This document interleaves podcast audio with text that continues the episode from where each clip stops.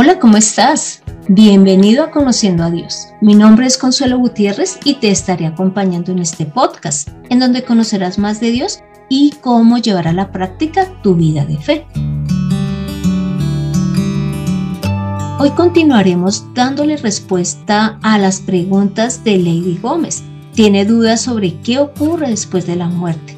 Entonces, para esto continuaremos con la compañía del pastor Clímaco Caballero, quien nos continuará ayudando con este tema. ¿Cómo está, pastor Clímaco?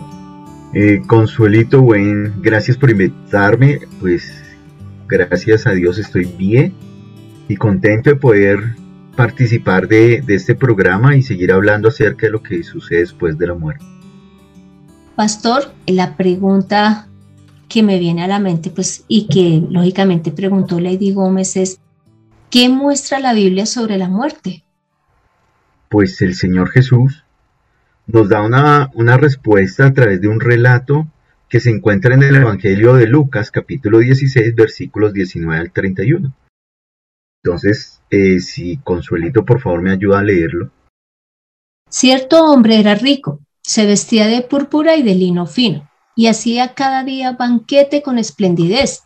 Y cierto pobre, llamado Lázaro, estaba echado a su puerta lleno de llagas y deseaba saciarse con lo que caía de la mesa del rico. Aún los perros venían y le lamían las llagas. Aconteció que murió el pobre y fue llevado por los ángeles al seno de Abraham. Murió también el rico y fue sepultado. Y en el Hades, estando en tormentos, alzó sus ojos y vio de lejos a Abraham y a Lázaro en su seno. Entonces él, dando voces, dijo, Padre Abraham, ten misericordia de mí, y envía a Lázaro para que moje la punta de su dedo en agua y refresque mi lengua, porque estoy atormentado en esta llama. Y Abraham dijo, Hijo, acuérdate que durante tu vida recibiste tus bienes y de igual manera Lázaro, males, pero ahora él es consolado aquí y tú eres atormentado. Además de todo esto, un gran abismo existe entre nosotros y ustedes, para que los que quieran pasar de aquí a ustedes no puedan, ni de allá puedan cruzar para acá. Y él dijo, entonces te ruego, Padre, que le envíes a casa de mi Padre, pues tengo cinco hermanos, de manera que les advierta a ellos, para que no vengan también a este lugar de tormento. Pero Abraham dijo, tienen a Moisés y a los profetas, que les escuchen a ellos. Entonces él dijo, no, padre Abraham, más bien si alguno va a ellos de entre los muertos, se arrepentirá. Pero Abraham le dijo, si no escuchan a Moisés y a los profetas, tampoco se persuadirán si alguno se levanta de entre los muertos. Pastor, pero acá con esta porción bíblica podemos ver que independiente de nuestra condición económica, de nuestra salud, de nuestra edad, pues todos pasamos por la muerte, ¿no? Exactamente, sí es algo que deja claro Jesús y este relato, aclarando que esto no es una parábola, sino que es una historia real. ¿Por qué? Porque en una parábola no se mencionan nombres propios. Y aquí Jesús nos está dando a conocer el nombre del hombre pobre, del mendigo, que es Lázaro. ¿Y en qué momento Lázaro decide ir al seno de Abraham y el hombre rico a ese lugar de tormento, porque evidentemente el hombre rico no deseaba estar allí. Pues sí es cierto, es cierto Consuelo, nadie va a ir al, al cielo si no quiere y nadie va a ir a este lugar de tormento si no lo desea. Pues, ¿en qué momento decidimos a dónde vamos a pasar luego de la muerte? ¿A dónde vamos a ir?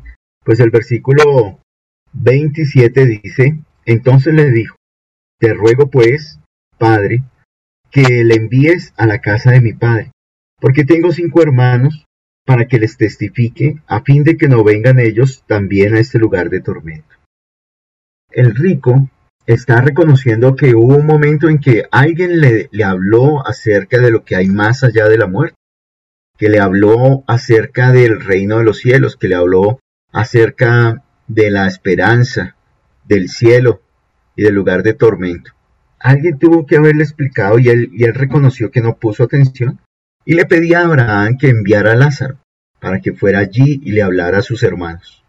Entonces aquí nos deja muy claro este hombre rico que el momento de tomar la decisión es cuando nos predican el Evangelio.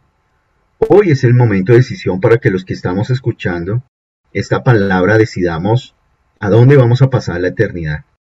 En un lugar de descanso o en un lugar de tormento. Tal vez el hombre rico por sus riquezas, por sus banquetes, aunque escuchó del mensaje, escuchó el Evangelio, escuchó la palabra de Jesús, decidió menospreciarla y pensar que viviría para siempre. Pero algo que me llama la atención es que Lázaro escuchó a Moisés y a los profetas, y aún en medio de su dolor, en medio de su sufrimiento en la tierra, en medio de no tener nada, él no dejó de creer y de aguardar el cumplimiento de la promesa, de que iba a ser llevado al seno de Abraham, iba a ser llevado a un lugar de descanso, luego de partir de esta tierra. Pero entonces allí también se puede ver que partiendo de esa decisión que tomamos acá en la tierra, pues ya se produce la consecuencia. Es decir, hay un juicio en donde ya se decide para dónde eh, nos iríamos. Entonces, por ejemplo, acá en Hebreos 9, en el versículo 27 dice, y de la manera que está establecido que los hombres mueran una sola vez y después el juicio. Aquí dice claramente lo que va a pasar después de la muerte. Para los que eh, de pronto piensan que morimos y no hay nada más, acá está diciendo muere y después sigue el juicio. Y ese juicio está basado en la decisión que tomamos. Ahora hemos de analizar y ser conscientes de lo que ocurre en cada uno de esos lugares. Usted nos podría ayudar eh, pues mencionando de manera más específica lo que pasa allí, en estos dos lugares. Claro, claro que sí, Consuelo.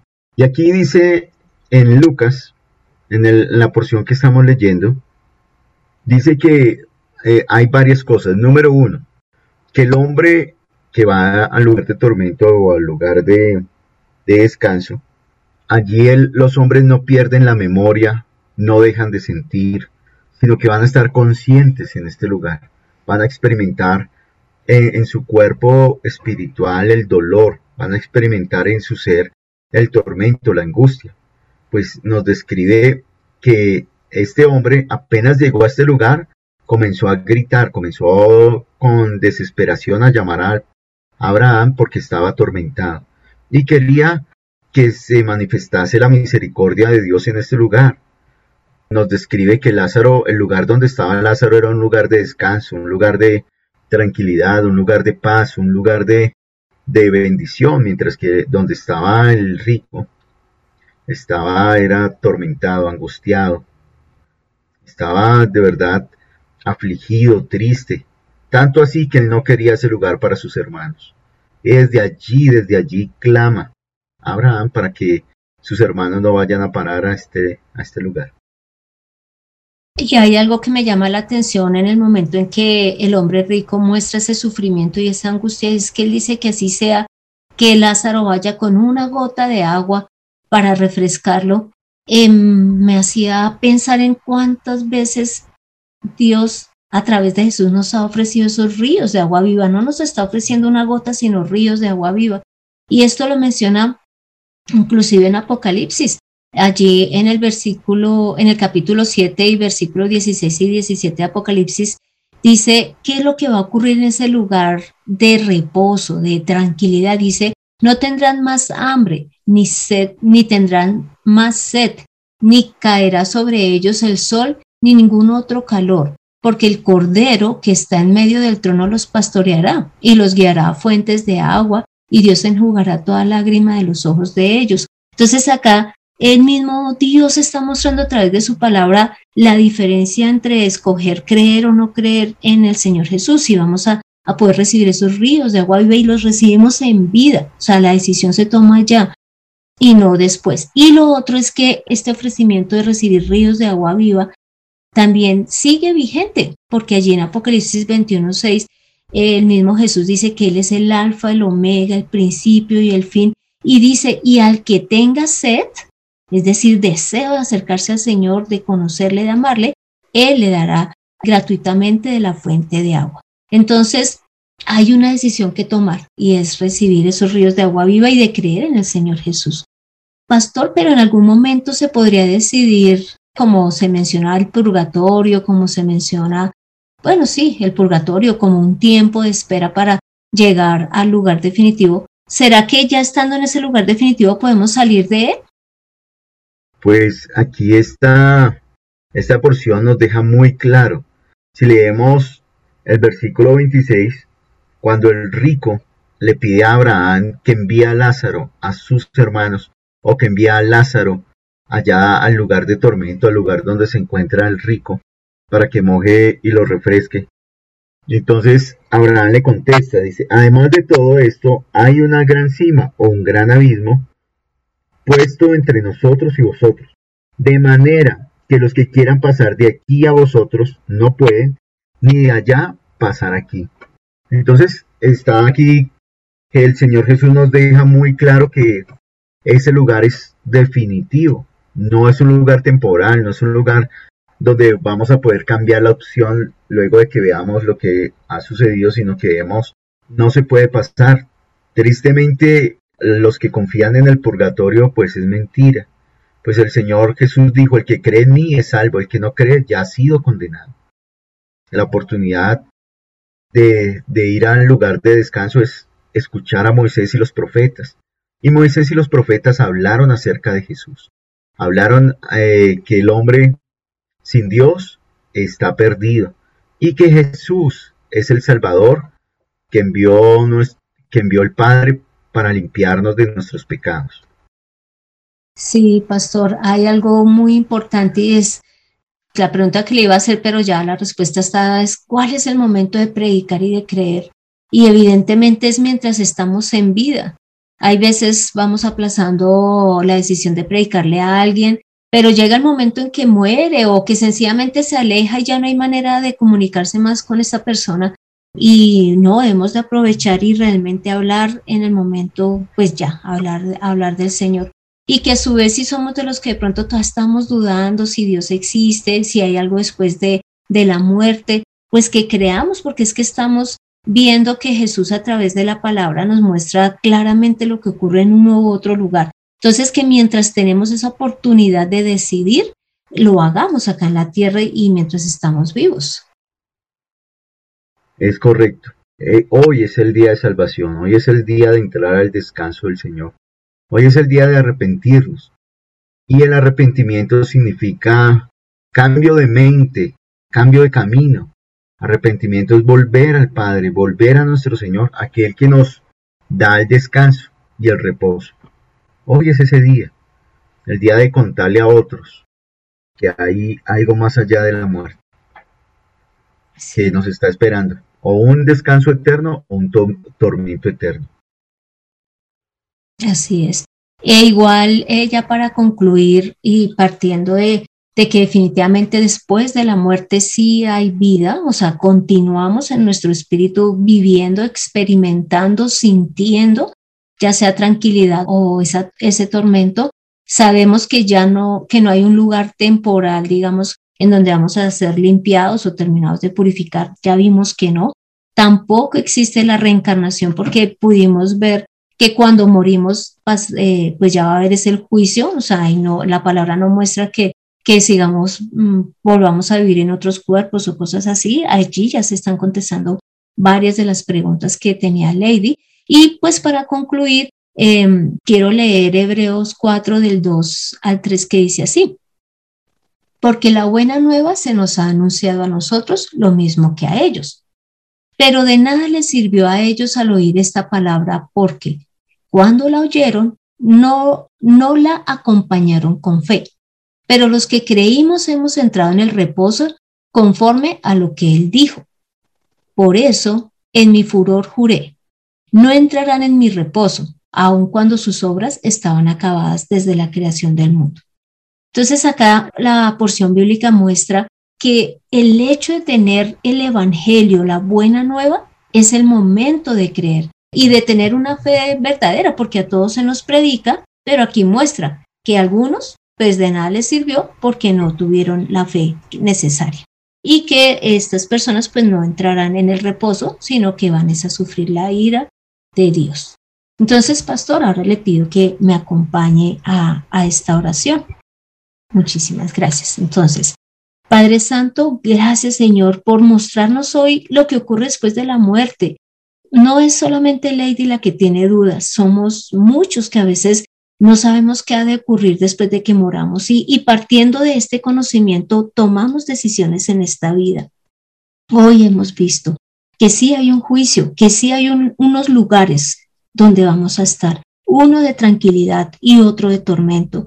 Hoy tú nos estás ofreciendo estos ríos de agua viva, que hemos de aceptarlos. Hoy nos estás ofreciendo a tu Hijo Jesús, quien ha muerto por nuestros pecados para limpiarnos. Entonces, ayúdanos, Santo Señor, y ten misericordia para que nosotros realmente creamos en ti y continuemos en la vida de fe. Y que los que no han creído, Santo Señor, si escuchan este podcast, tengan la certeza de que han de creer en el Señor Jesús para que puedan vivir eternamente en tranquilidad y no en sufrimiento. Gracias porque tú nos dejas de manera clara lo que ocurre eh, después de la muerte en la palabra. Gracias porque no dejas posibilidades a las dudas ni a malas interpretaciones. Santo Señor, y ayúdanos también a nosotros a de verdad llevar tu palabra, que tu Espíritu Santo obre en nosotros para nuestra vida eterna, pero también para llevar tu palabra a los que no te conocen, para que ellos también puedan tener la oportunidad de decidir tener la vida eterna a tu lado. Santo Señor, gracias. Hemos orado en el nombre de Cristo Jesús. Amén. Pastor, muchísimas gracias por ayudarnos con, con este tema tan importante. Pastor, y si alguien desea comunicarse con usted para, pues, para temas espirituales o consejería, bueno, ¿a través de qué medios se pueden comunicar? Lo pueden hacer al número 313-405-2798. Allí tendré el placer de escucharlos. Gracias, pastor. Gracias por acompañarnos. Gracias por el tiempo que se toma. Gracias por ayudarnos a entender mejor la palabra. Y bueno, y a los que nos están escuchando, entonces les pido que tomemos la mejor decisión y es que creamos a la escritura. Mira, ya ni siquiera nos tendríamos que solamente basar en Moisés y en los profetas, sino que ahora tenemos a Jesús el profeta perfecto, el Hijo de Dios, hablándonos de lo que ha de ocurrir después de la muerte. Así que creamos para que podamos ir al reino de los cielos. Acércate a Dios a través de su Hijo Jesús, en conociendo a Dios. Este fue el episodio 110, en donde pudimos ver y terminar contestando las preguntas que había hecho Lady Gómez y vimos lo que ocurre después de la muerte, vimos los lugares a donde podríamos ir y lo que vamos a vivir en cada uno de ellos. Pero también pudimos observar, hoy es el día para creer en el Señor, para acercarnos a Él y poder, pues, lógicamente tener esa vida eterna.